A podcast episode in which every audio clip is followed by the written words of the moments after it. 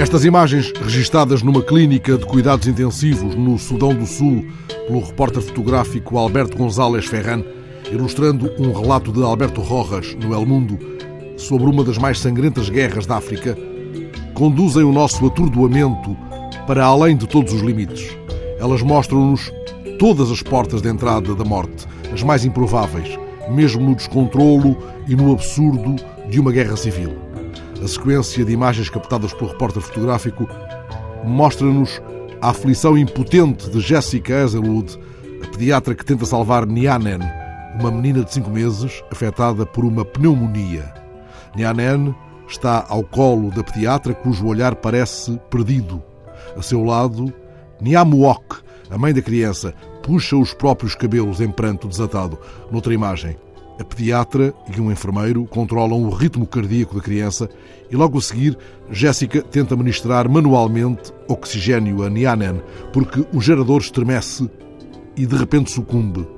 Nianen acaba por morrer na clínica junto à fronteira do Sudão do Sul com a Etiópia. Vemos o corpo agora embrulhado num lençol e ao lado, sobre a cama, a certidão de óbito. E na última imagem da sequência, os familiares transportam a menina morta à chuva para a aldeia onde será sepultada. A Guerra Civil do Sudão do Sul é um cenário de aberrações. Há notícia de dezenas de casos de mulheres violadas muito perto da base das Nações Unidas.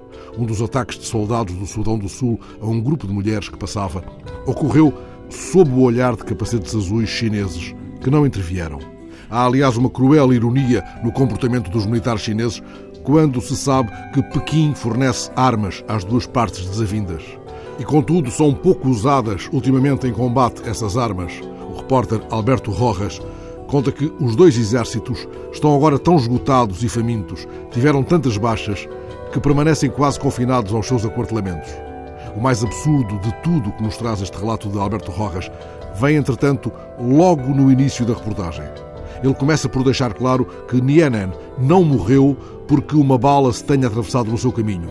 Nianen não foi sequer uma das centenas de crianças atacadas por homens armados que recentemente entraram no Sudão do Sul pela fronteira com a Etiópia.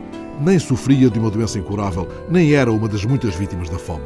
Morreu simplesmente quando o gerador do hospital ficou sem gasolina.